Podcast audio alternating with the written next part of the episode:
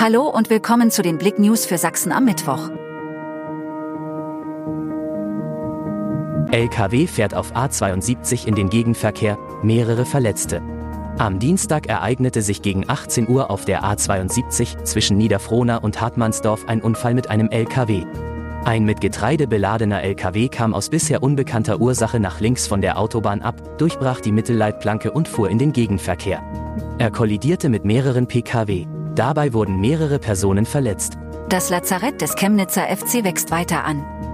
Cheftrainer Christian Tiffert hat immer wieder betont, wegen der angespannten Personalsituation nicht zu jammern. Aber langsam ist es zum Heulen, was mit dem Personal beim Fußballregionalligisten passiert. Nachdem sich Max Roscher, Chris Löwe, Jan Koch, Robert Zickert, Stefan Pribanovic und Robert Berger zuletzt das Lazarett der Himmelblauen bildeten, bekam nun auch noch Davis Smith einen Krankenschein ausgestellt.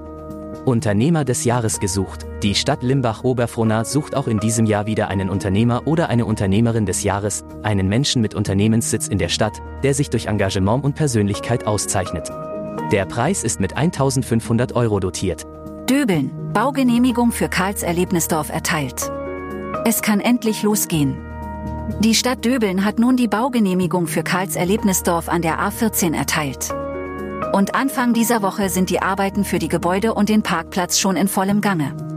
Das Hauptgebäude wird als erstes errichtet.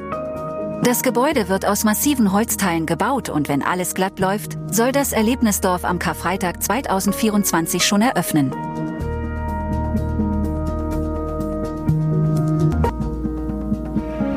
Danke fürs Zuhören. Mehr Themen auf blick.de